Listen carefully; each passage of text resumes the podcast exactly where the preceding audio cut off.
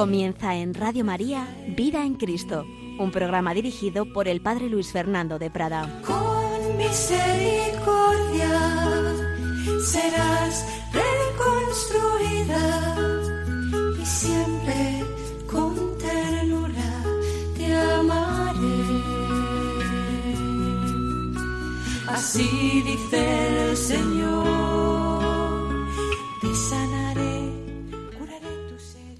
cordialísimo saludo, mi querida familia de Radio María. Vamos a dedicar una tercera y creo que ya última reflexión al mensaje de Fátima. Podríamos estar hablando días y días, pero bueno, vamos a ver si en estas tres reflexiones que hemos dedicado, pues conseguimos condensar lo principal para nuestra vida, para nuestra vida espiritual, para, para el día a día también de ese mensaje de Fátima, ese mensaje que la Virgen nos dio en 1917, ese mensaje para la Iglesia de tanta trascendencia, pues hemos hecho un primer, un primer capítulo, una primera reflexión, hicimos una introducción recordando pues los principios teológicos básicos del plan de Dios sobre la humanidad. Hablábamos también de María, medianera universal y madre de la misericordia.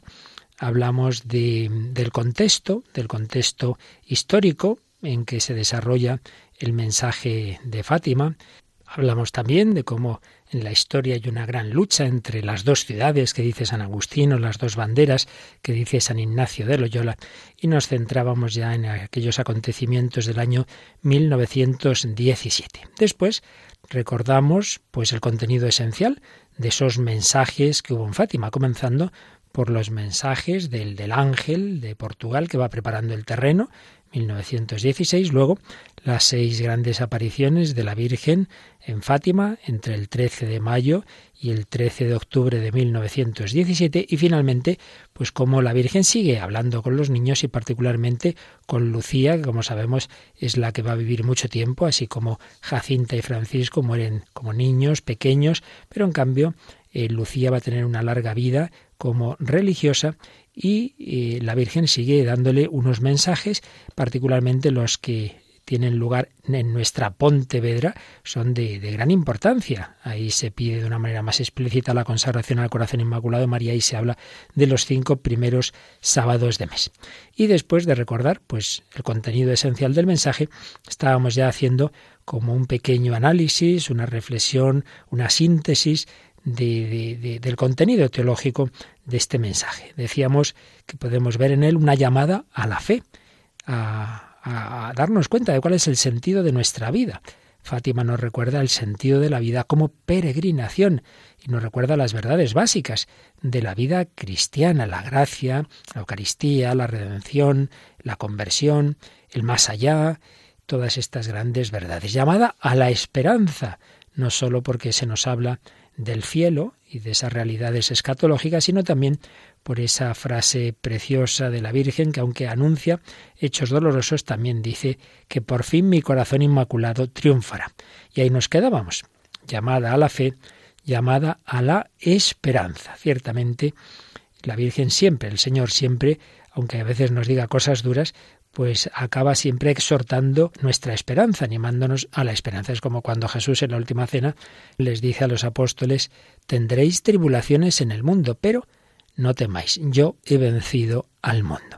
Pues también la Virgen María habla de acontecimientos dolorosos y la humanidad no se convierte, pero también dice por fin mi corazón inmaculado triunfará. Ciertamente, confiar en su inmaculado corazón es el camino. Un mundo tan apartado de Dios solo puede volver a Dios oyendo la voz maternal de la Virgen María. Y además, fijémonos que otros acontecimientos que se anuncian en Fátima eran condicionales, tienen ciertas condiciones. Y si la humanidad hace esto, hace lo otro, ocurrirá esto, lo otro. Pero, en cambio, el triunfo de ese corazón de María es incondicional. Por fin mi corazón inmaculado triunfará. Y pienso que tenemos un símbolo precioso dentro de su dramatismo de esa esperanza anticipada en medio de la gran guerra en la que la humanidad vive desde el principio hasta el final de la historia, tenemos un símbolo de ello, digo, en, en esa bala, en esa bala que iba dirigida a matar al vicario de Cristo, a San Juan Pablo II, precisamente un 13 de mayo. El 13 de mayo de 1981, como bien sabemos, a eso de las cinco y cuarto de la tarde, en la plaza de San Pedro, Aliasca quiso matar al Santo Padre Juan Pablo II. Y él se asombraba, pero ¿cómo no ha muerto? Si yo sé matar, él sabía hacerlo perfectamente. ¿Cómo, cómo es que no ha matado esas balas, no han matado al Papa? Pues bien, el Papa dijo una mano disparó la bala, pero otra mano la dirigió, la mano de la Virgen María impidió que esa bala fuera mortal. Y años después de ese atentado, a los diez años, el atentado fue en 1981, pues en 1991 Juan Pablo II entregó esa bala para que fuera engarzada en la corona de la Virgen de Fátima. Creo que es todo un símbolo el, mal, el pecado en el mundo puede llegar a intentar matar a una persona. ¿Y a qué persona? A matar al vicario de Cristo. Es como intentar matar a Jesucristo. Bueno, lo que ya ocurrió, ciertamente. El mal sigue, sigue vivo y activo, claro, muy fuerte en la historia. Sí, sí, el mal es muy grande. Pero Dios permite hasta donde quiere permitir. Si permitió la muerte de su hija era porque era el camino para la redención cuando permite la muerte de los mártires, pues lo mismo, es, es algo de lo que Dios saca bien, pero otras veces no quiere permitir una muerte, no quiere permitir cualquier acontecimiento y no lo hace.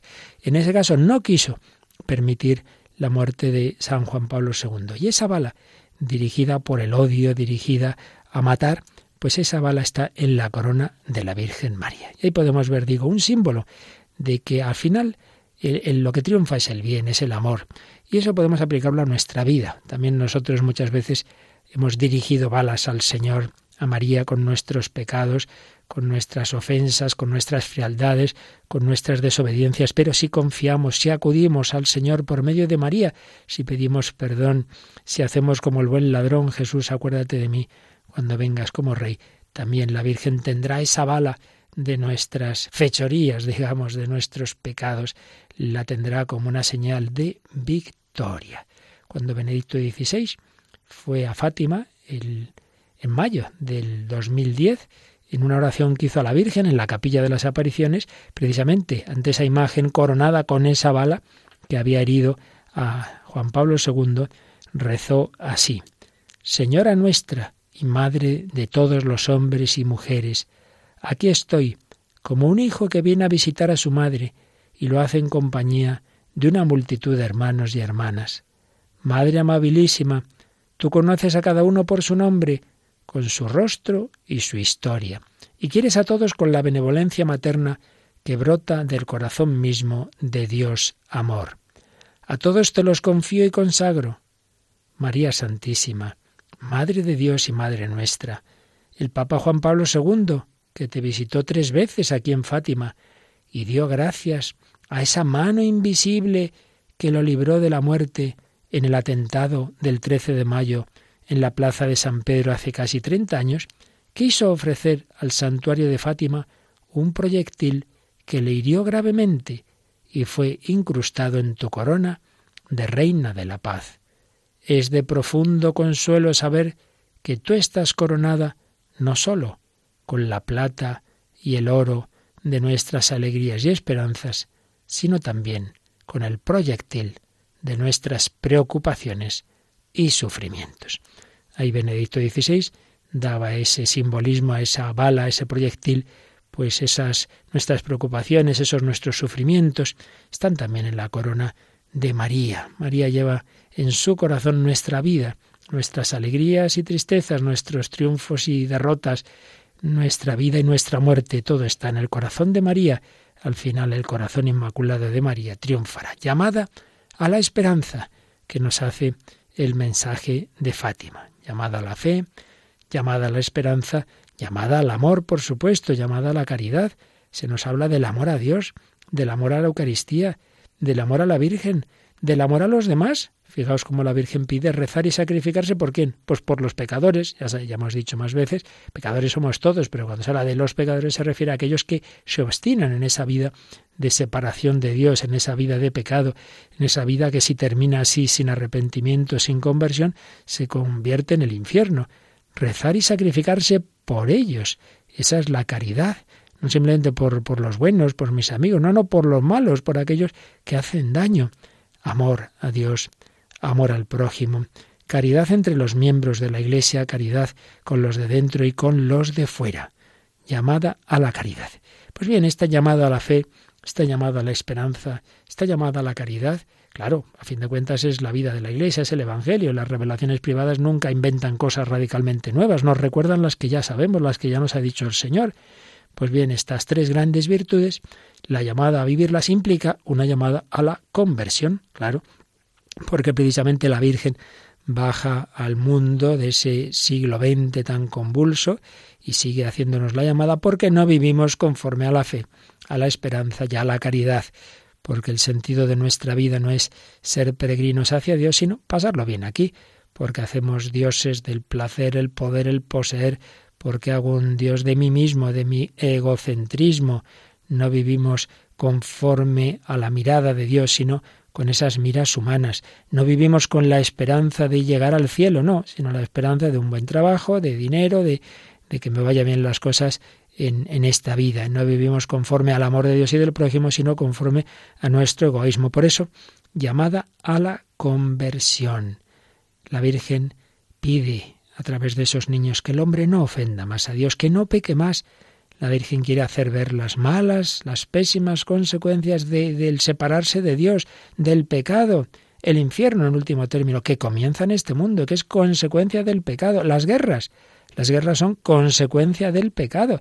Cuando la Virgen dice que si el hombre no se convierte, Dios va a castigar al mundo con las guerras, pues ya se entiende, no es que Dios incite a las guerras, es al revés. Lo que quiere decir, y esto pasa también en la Escritura, es que Dios deja que los actos malos del hombre tengan sus consecuencias naturales. Claro, si somos egoístas, todos vamos a lo nuestro y el otro y también va a lo suyo, pues me enfrento con él y acabamos en la guerra. Guerras domésticas o guerras eh, con, armas entre las naciones, guerras que hoy día con, con las armas que tenemos pueden ser bueno, capaces de destruir la humanidad. Las guerras son consecuencia del pecado. También se habla, Rusia extenderá sus errores. Bueno, no era Rusia, la nación rusa, sino en el sentido de, lo que fue esa Unión Soviética que extendió los errores del marxismo, del materialismo, de la persecución a la Iglesia, y no solo a la Iglesia, a todas las religiones, en todos los países en que dominó.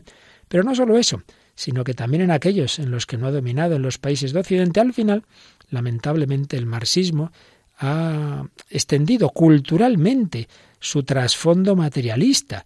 También para los países, llamámoslos capitalistas o liberales o democráticos o como queramos llamarlos, pues lo que más importa parece que es la economía, la acción, el fabricar, el construir, el transformar la realidad. Aquella famosa tesis marxista, lo que importa es la praxis ya, acabó el tiempo de los filósofos que interpretaban el mundo, lo que hay que hacer es cambiarlo, cambiar el mundo, transformar la realidad conforme a la voluntad del hombre, no a la de Dios. No, no vemos este mundo como salido de la mano de Dios, sino como algo que el hombre eh, transforma por sus fuerzas. Y esto se aplica muy particularmente a la familia. Eh, hay unas famosas tesis de, de Marx sobre Feuerbach y una de ellas dice que hay que revolucionar, que hay que atacar a la familia humana, porque el hombre cree en la familia divina, en la Santísima Trinidad, porque ve en ella de alguna manera como una proyección de la familia humana. La familia humana nos transmite esa imagen de Dios. Entonces dice, si atacamos la familia, pues el hombre perderá la fe en, ese Dios. Bueno, pues ya lo estamos viendo. Los ataques tan terribles a la vida y a la familia eh, que, que estamos viviendo ahora mismo todo eso se ha ido metiendo, se ha ido metiendo esta, esta, mentalidad tan materialista en que el hombre se hace el Dios de este mundo, que se cree que Él es el que crea las cosas, y así tenemos una, una humanidad en Occidente eh, con familias, tantas familias rotas, donde ha desaparecido la figura del Padre. Y entonces pierde su sentido el Padre con mayúsculas, pierde su sentido el Padre nuestro, familias rotas en que los hijos no han disfrutado del amor del Padre, Así los hombres dejan de creer en Dios. Si no hay un Padre humano, tampoco hay un Padre celestial. Todo eso está ahí y todo eso hace mucho daño. Por eso la Virgen María, a este mundo que cada vez se aleja más de Dios, viene a llamarlo a la conversión. Fijaos en la homilía de beatificación de los pastorcitos eh, Jacinta y Francisco, San Juan Pablo II en su última visita a Fátima, ya muy malito, ya anciano, el año del jubileo, el año 2000 decía, lo que más impresionaba y absorbía al beato, en aquel momento beato, luego han sido canonizados, al beato Francisco, era Dios, en esa luz inmensa que había penetrado en lo más íntimo de los tres. Además, sólo a él Dios se dio a conocer muy triste, como decía. Francisco tiene como una luz mística en que se le revela algo muy misterioso, una tristeza de Dios. Seguía diciendo Juan Pablo II. Una noche su padre lo oyó sollozar y le preguntó por qué lloraba. El hijo le respondió, pensaba en Jesús, que está muy triste a causa de los pecados que se cometen contra él. Vive movido por el único deseo, que expresa muy bien el modo de pensar de los niños, de consolar y dar alegría a Jesús. Esto recordaba San Juan Pablo II, que Francisco le impresionó esa tristeza de Dios y que toda su obsesión, santa obsesión, era consolar y dar alegría a Jesús. Qué bonito. Pues también para nosotros hay una llamada a la conversión, a no dar disgustos al Señor, a no entristecerle, al revés, a alegrarle.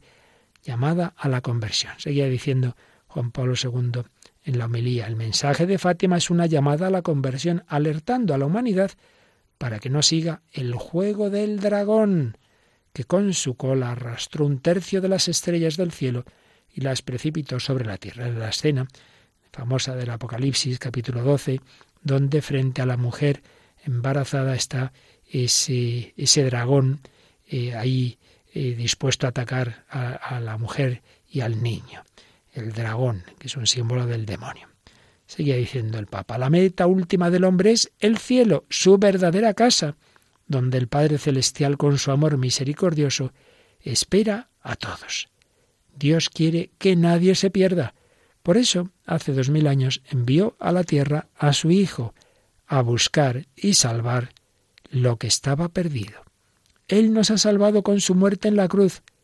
Que nadie haga vana esa cruz. Jesús murió y resucitó para ser el primogénito de muchos hermanos. Pues bien, si el Padre envió a Dios Hijo a salvarnos, también posteriormente la Virgen María ha venido con esa misma encomienda en cuanto a recordarnos, claro, no a salvarnos, quien nos salva es el Señor, pero, decía Juan Pablo II, con su solicitud materna, la Santísima Virgen vino aquí a Fátima a pedir a los hombres que no ofendieran más a Dios nuestro Señor, que ya ha sido muy ofendido. Su dolor de madre la impulsa a hablar. Está en juego el destino de sus hijos. Por eso pedía a los pastorcitos, rezad, rezad mucho y haced sacrificios por los pecadores, pues muchas almas van al infierno, porque no hay quien se sacrifique y pida por ellas. Con su solicitud materna, la Santísima Virgen vino aquí a pedir a los hombres que no ofendieran a Dios, que ya está muy ofendido. Y es que su dolor de madre la impulsa a hablar porque está en juego el destino de sus hijos. La Virgen nos cuida, la Virgen es nuestra Madre Dulcísima, el Señor que ha venido a llamarnos a todos a la conversión, pues envía a su madre como embajadora, a ver, a ver, a ver si a ti te hacen más caso. La Virgen María una y otra vez llama a las puertas de nuestro corazón. Vamos a quedarnos un momento dando gracias porque actúa en nuestra vida de una manera personal, cada uno tiene su historia con María, pero también de esa manera comunitaria en esos grandes eventos como son estos mensajes, como son estas apariciones eh, y concretamente esa su gran manifestación en Fátima.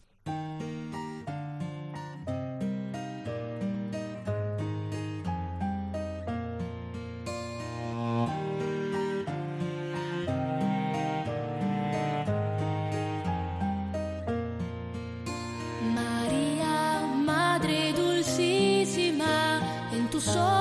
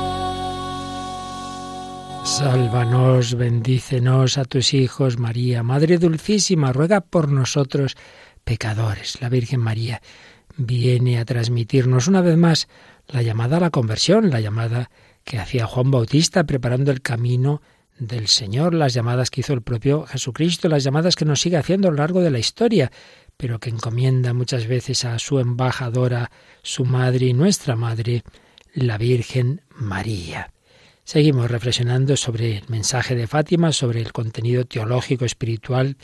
Cuando Benedicto XVI estuvo en Fátima en 2010, también hacía alusión a esta llamada a la conversión y a este rezar por los pecadores. Decía así, en la Sagrada Escritura aparece con frecuencia que Dios está a la búsqueda de justos para salvar la ciudad de los hombres. Y lo mismo hace aquí en Fátima. Recordemos aquella escena en, el libro del Génesis, cuando Abraham está intercediendo por las ciudades de, Sodoma, de Gomorra, si en ellas hay 50 justos, las perdonará, sí, si hay 40, si hay 30. Bueno, pues dice, decía el Papa Benedicto, lo mismo hace aquí en Fátima cuando la Virgen pregunta, queréis ofreceros a Dios para soportar todos los sufrimientos que Él quiera mandaros en acto de reparación por los pecados con los que Él es ofendido y de súplica por la conversión de los pecadores. Y aquí tema teológico muy misterioso. Y es que, por supuesto, cada persona humana tiene gracia más que suficiente para su conversión y salvación, pero también es verdad que más allá de ese, de ese mínimo, digamos, que todos tenemos, uno puede recibir más gracias por la ayuda de los demás. Porque Dios nos ha hecho sociables. Entonces, lo que hagamos de bien y de mal ayuda o desayuda a los demás. Y uno puede ofrecer oración y sacrificios y aceptar sufrimientos pidiendo por otro.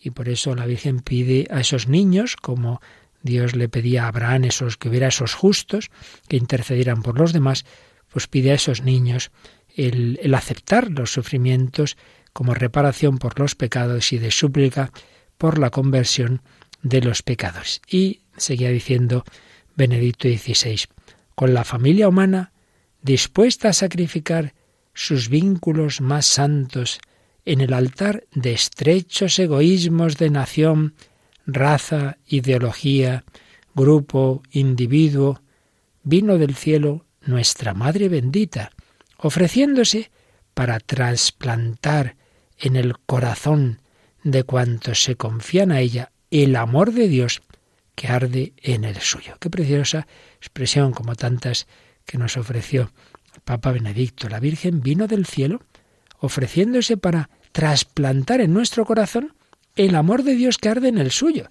Recordamos aquella palabra de Jesús, he venido a traer fuego en la tierra y ojalá estuviera ya ardiendo. Pues también la Virgen María lleva en su corazón inmaculado ese fuego que su Hijo encendió en ella y que a su vez ella quiere poner en nuestros corazones, trasplantar ese fuego, ese amor de Dios, ponerlo en nuestras en nuestros corazones. Realmente precioso este mensaje y esta llamada que el Señor a través de la Virgen María nos hace a la conversión. Por tanto, hemos intentado resumir el contenido de esas llamadas que nos hace el Señor una llamada a la fe, a la esperanza, a la caridad y una llamada a la conversión. Pues bien, en la, en la visita del Papa Francisco a Fátima, el 12 y 13 de mayo de 2017, en el centenario de las apariciones, como sabemos ya, para canonizar a esos niños pequeños, a Jacinta y Francisco, que allí mismo había beatificado Juan Pablo II, tuvo una oración como peregrino de fe, esperanza y caridad. Vamos a leerla un poco resumida porque es una síntesis un poquito de lo que hemos estado diciendo, de esa llamada a la fe, a la esperanza y a la caridad.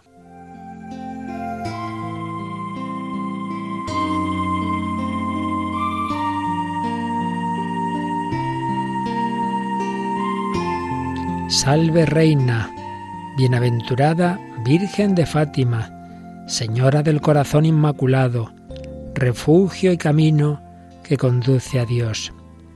Peregrino de la luz que procede de tus manos, doy gracias a Dios Padre, que siempre y en todo lugar interviene en la historia del hombre. Peregrino de la paz que tú anuncias en este lugar, alabo a Cristo nuestra paz y le imploro para el mundo la concordia entre todos los pueblos. Peregrino de la esperanza que el Espíritu anima, vengo como profeta y mensajero para lavar los pies a todos en torno a la misma mesa que nos une.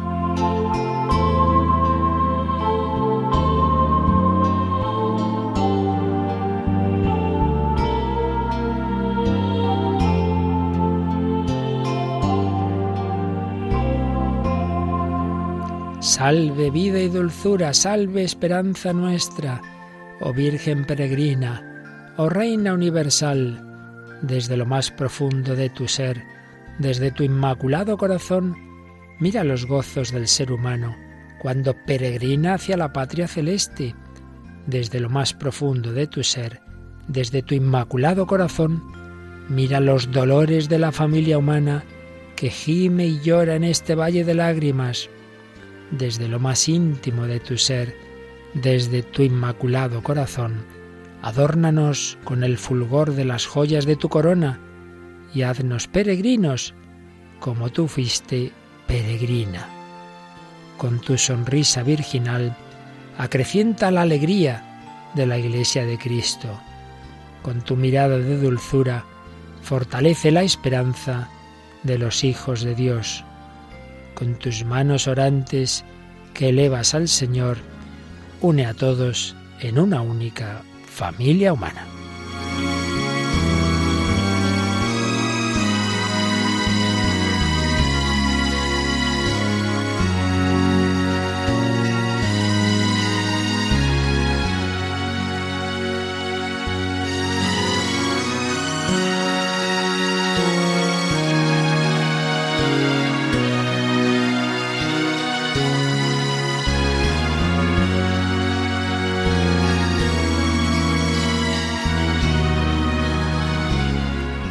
Pues son algunas claves teológicas del contenido del mensaje de Fátima, pero también podríamos fijarnos ya no tanto en el contenido cuanto en la forma en que el Señor y la Virgen lo transmitieron. El estilo del Señor y de María, pues es el de siempre, con medios pobres.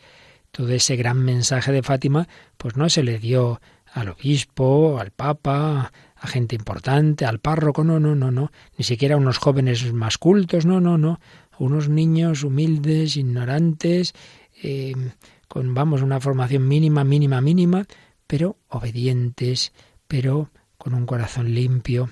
Lucía, pues recibe todos esos mensajes y tiene que transmitirlos, pero no se pone por encima de los papas, ella transmite.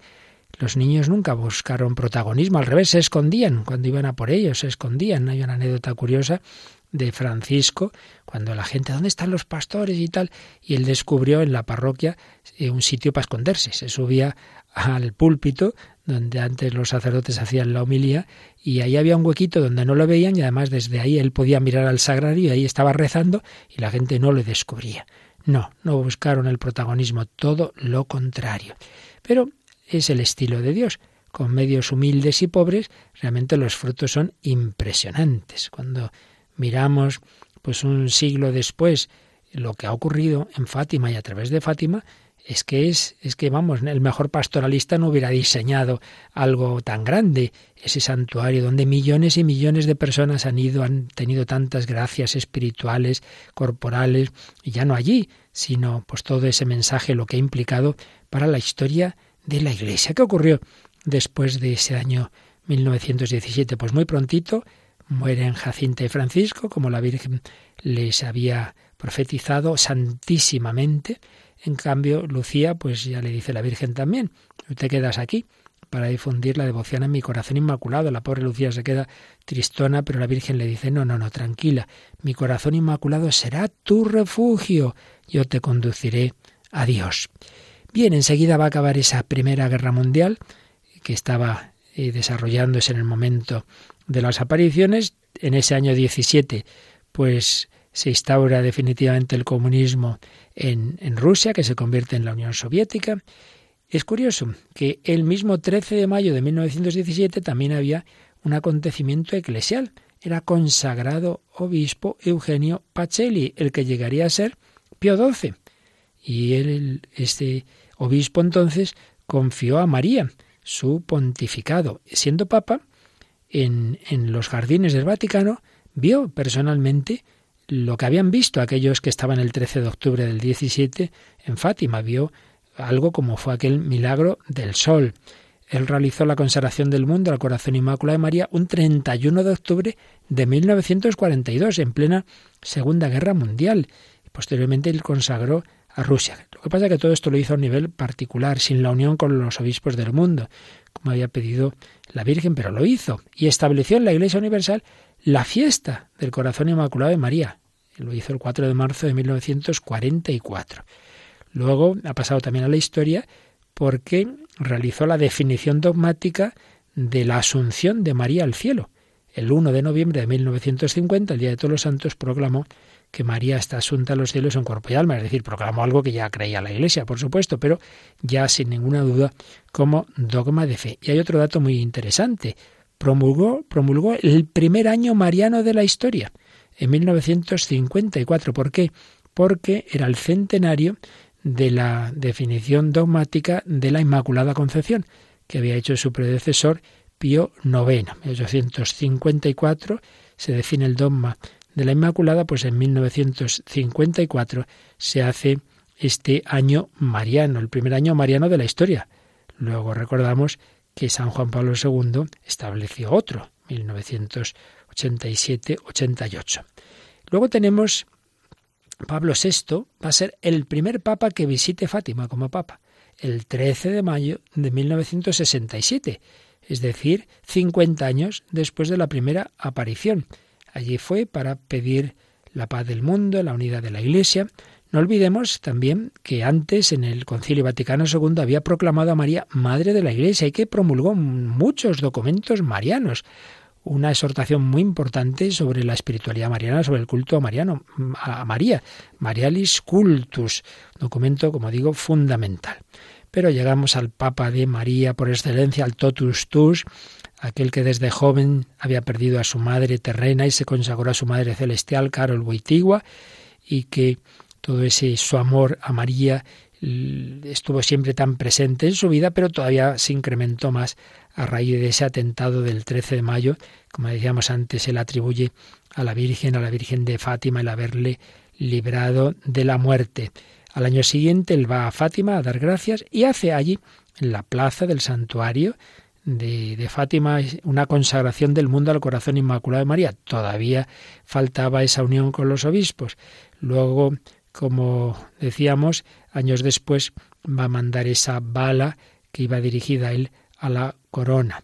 Pero antes, en 1984, ya sí, el 25 de marzo, eh, se realizó una consagración del mundo al corazón inmaculado de María en unión con todos los obispos. Él había escrito todos los obispos del mundo que hicieran en sus diócesis eh, un acto de consagración al corazón de María. Y así fue.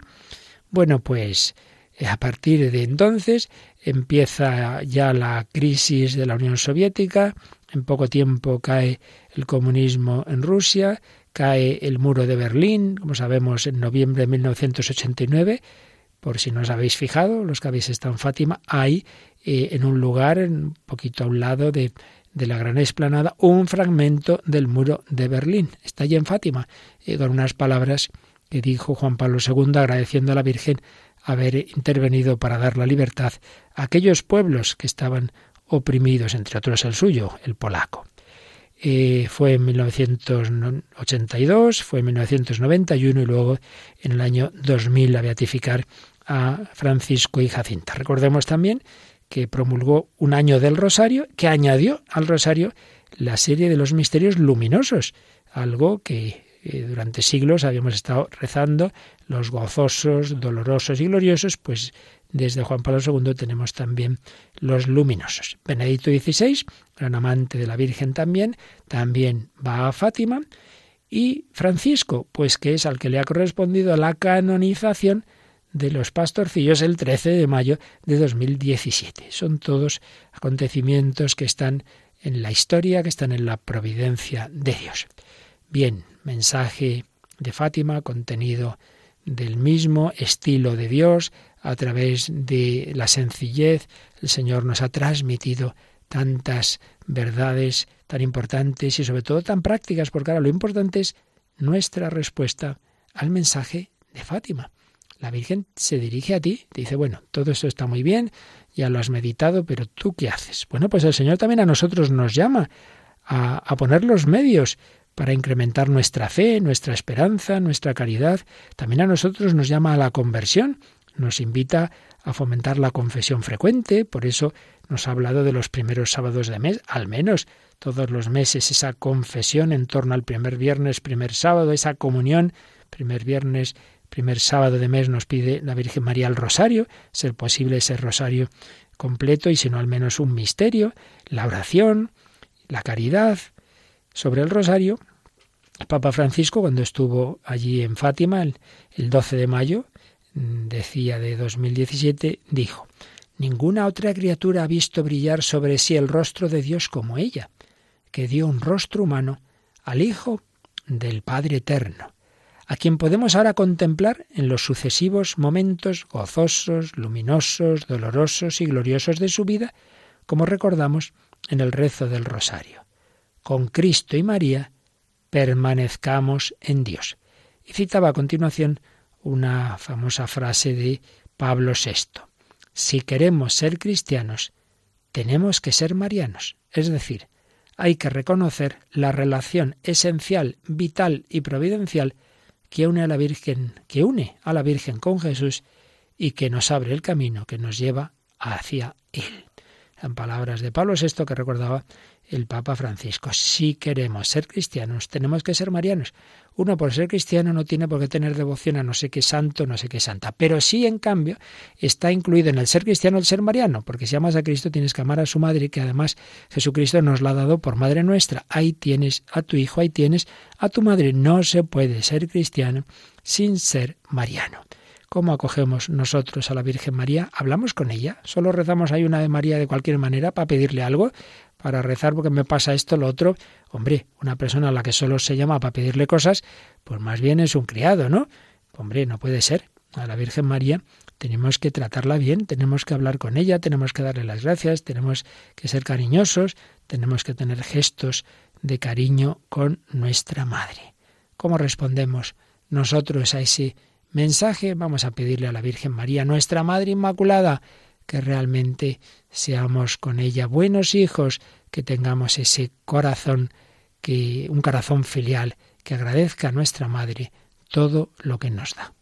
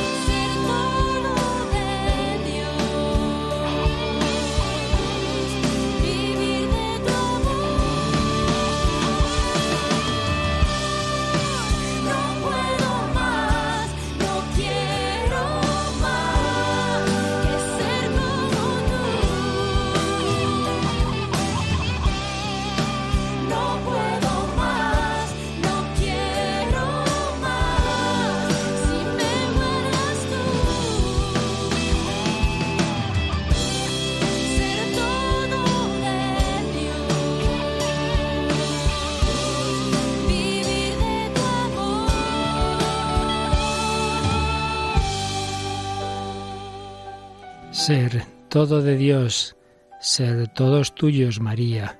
Madre Inmaculada, me consagro a tu corazón. Y ahí tenemos un poco ya la síntesis de lo que nos pide el Señor, vivir consagrados, consagrados a Dios, consagrados al corazón de Jesús, por medio del corazón de María. Quiero ser todo tuyo, quiero responder a tu llamada. Ahí tienes a tu hijo, ahí tienes a tu madre. El discípulo la acogió entre sus cosas, acoger a María en nuestra vida, acogerla como madre que nos cuida, con todo cariño. María no es el centro, pero está en el centro.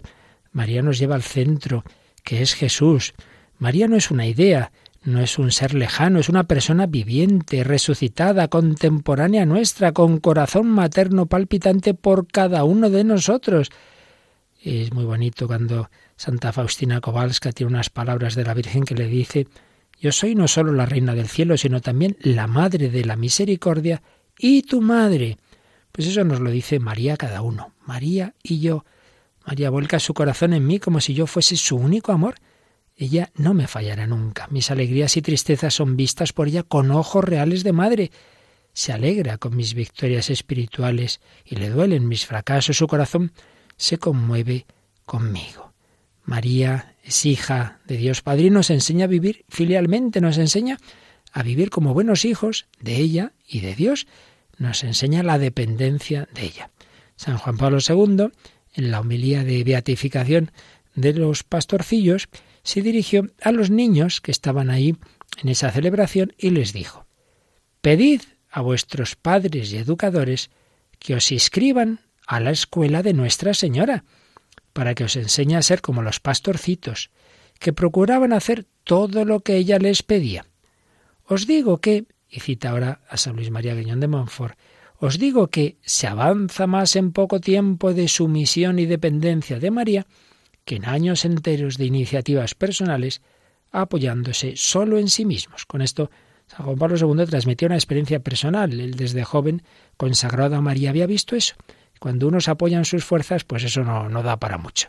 Pero en cambio, si uno se fía de la Virgen María quiere ser humilde y depender de ella, se avanza más en poco tiempo de sumisión humilde y obediente de María que en años enteros de iniciativas personales. Y seguía diciendo, fue así como los pastorcitos rápidamente alcanzaron la santidad. Una mujer que cogía a Jacinta en Lisboa, al oír algunos consejos muy buenos y acertados que daba la pequeña, le preguntó quién se los había enseñado. Fue Nuestra Señora, le respondió. Jacinta y Francisco, entregándose con total generosidad a la dirección de tan buena maestra, alcanzaron en poco tiempo las cumbres de la perfección. Así pues, consagrarnos a María, vivir como buenos hijos, no fiarme mucho de mí mismo, fiarme del Señor y pedir la intercesión de María para que ella sea mi maestra, que ella me eduque, que ella me guíe, que ella me lleve a Jesús. Pues así se lo pedimos, terminando estas reflexiones que hemos dedicado, podríamos seguir días y días, pero ya terminando, porque aquí lo principal es poner esto en práctica, rezarlo, pero recordemos también algunas de las palabras del Papa Francisco en la homilía de canonización ya de Jacinta y Francisco el 13 de mayo del 17. Señalaba cómo, según las palabras de Lucía, los tres privilegiados se encontraban dentro de la luz de Dios que la Virgen irradiaba. Ella lo rodeaba con el manto de luz que Dios le había dado. Fátima sobre todo, este manto de luz que nos cubre, tanto aquí como en cualquier otra parte de la tierra, cuando nos refugiamos bajo la protección de la Virgen Madre para pedirle, como enseña la Salve Regina, muéstranos a Jesús. Y añadía el Papa, tenemos una madre, tenemos una madre, aferrándonos a ella como hijos, vivamos de la esperanza que se apoya en Jesús, porque los que reciben a raudales, dice San Pablo, el don gratuito de la justificación, reinarán en la vida gracias a uno solo, Jesucristo. La esperanza que se apoya en Jesús. Y terminaba su homilía diciendo que con la protección de María seamos en el mundo centinelas que sepan contemplar el verdadero rostro de Jesús Salvador, que brilla en la Pascua, y descubramos de nuevo el rostro joven y hermoso de la Iglesia, que resplandece cuando es misionera, acogedora, libre, fiel, pobre de medios y rica de amor. Así responderemos al mensaje de Fátima con todas estas virtudes. Pero vamos ya definitivamente a terminar con unas palabras de quien entonces era el cardenal Joseph Ratzinger, luego fue el Papa Benedicto XVI, pero cuando San Juan Pablo II mandó hacer público el tercer secreto, pues Cardenal Ratzinger hizo un comentario teológico del mensaje de Fátima y en él comentaba también esa frase que, que no es del tercer secreto, es anterior, mi corazón inmaculado triunfará. Antes la hemos mencionado, pero creo que vale la pena terminar leyendo las, las preciosísimas palabras que, que dijo entonces el cardenal Ratzinger. Mi corazón inmaculado triunfará. ¿Qué quiere decir esto? Que el corazón abierto a Dios, purificado por la contemplación de Dios, es más fuerte que los fusiles y que cualquier tipo de arma. El fiat de María, la palabra de su corazón, ha cambiado la historia del mundo, porque ella ha introducido en el mundo al Salvador, porque gracias a este sí, Dios pudo hacerse hombre en nuestro mundo, y así permanece ahora y por siempre. El maligno tiene poder en este mundo, lo vemos y lo experimentamos continuamente. Él tiene poder porque nuestra libertad se deja alejar continuamente de Dios. Pero desde que Dios mismo tiene un corazón humano y de ese modo ha dirigido la libertad del hombre hacia el bien, hacia Dios, la libertad hacia el mal ya no tiene la última palabra. Desde aquel momento cobran todo su valor las palabras de Jesús. Padeceréis tribulaciones en el mundo. Pero tened confianza. Yo he vencido al mundo. El mensaje de Fátima nos invita a confiar en esta promesa.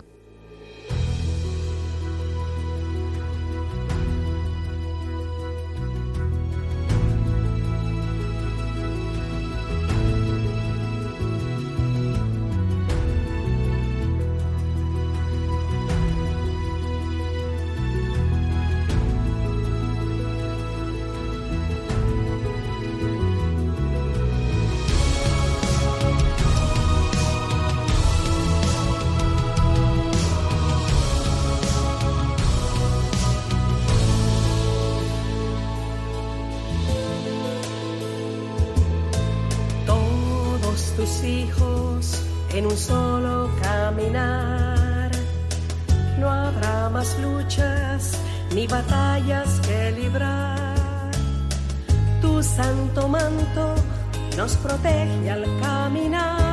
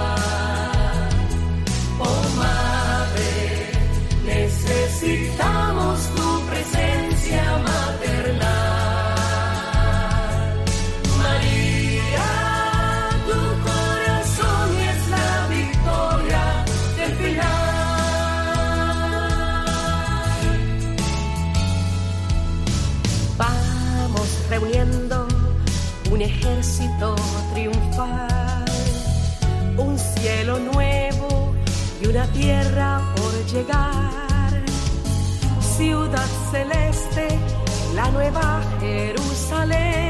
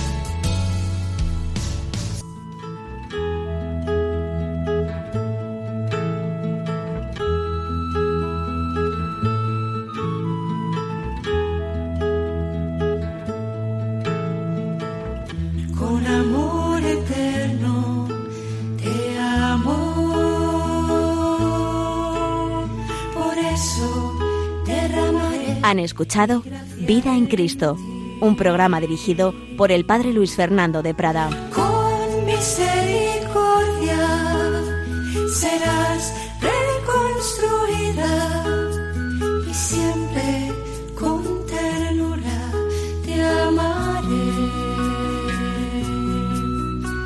Así dice el Señor.